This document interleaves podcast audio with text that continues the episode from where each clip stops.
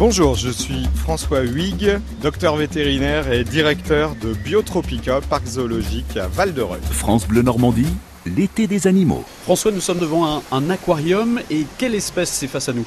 Alors c'est un aquarium, euh, j'ai envie de dire un grand bassin, parce que c'est un bassin qui héberge plus de 200 000 litres euh, d'eau avec euh, des gros pépères à l'intérieur. Ce sont mes préférés, les Arapaima d'Amazonie. Qu'est-ce que c'est un Arapaima Vous le voyez devant vous, c'est un très grand, un immense poisson torpille.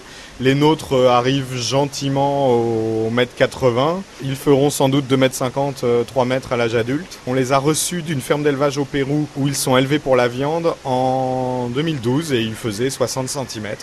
Donc ils grandissent bien, ce sont des poissons très archaïques, hein, vous les regardez, ils passent devant nous.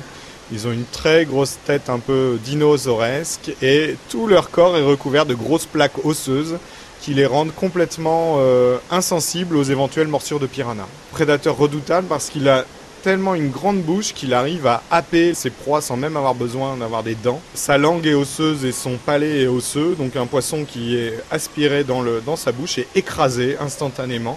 Ils ont une couleur un peu particulière avec des tons un petit peu rosés. C'est ça. Euh, alors peut-être que c'est une façon de se reconnaître dans les eaux très turbides. Vous savez, dans le bassin de l'Amazone, on a des eaux noires, des eaux hein, parfois un peu boueuses, parfois très couleur thé.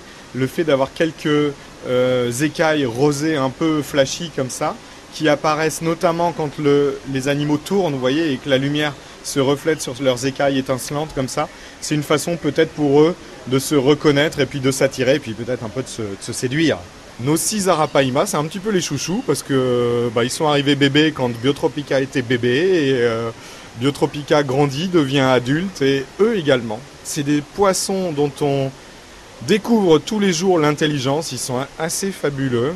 Ils reconnaissent leurs soigneurs, même habillés euh, autrement. Et quand on vient euh, pour les nourrir, comme il y a d'autres poissons qui sont herbivores dans leur bassin, le plat de nourriture est tantôt un plat avec de la viande ou du poisson, tantôt un plat avec des végétaux, des tomates, des fruits.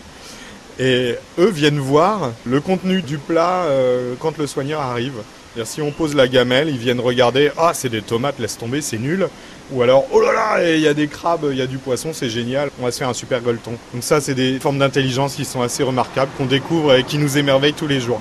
L'arapaima est un animal qui est gravement menacé dans la nature. Maintenant, il est élevé pour sa viande, on arrive à peu près à l'élever en bassin.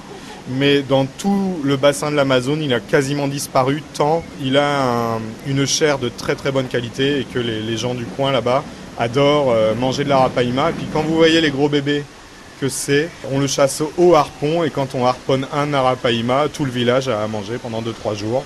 Malheureusement pour lui, c'est un animal qui est en voie de disparition. Donc c'est très très important pour nous aussi de le présenter au public pour essayer d'émerveiller les générations futures au fait que c'est des géants d'eau douce. Sans notre euh, intervention, quand je dis notre intervention, c'est nous, nous humains, euh, ils sont voués à disparaître et ça c'est intolérable.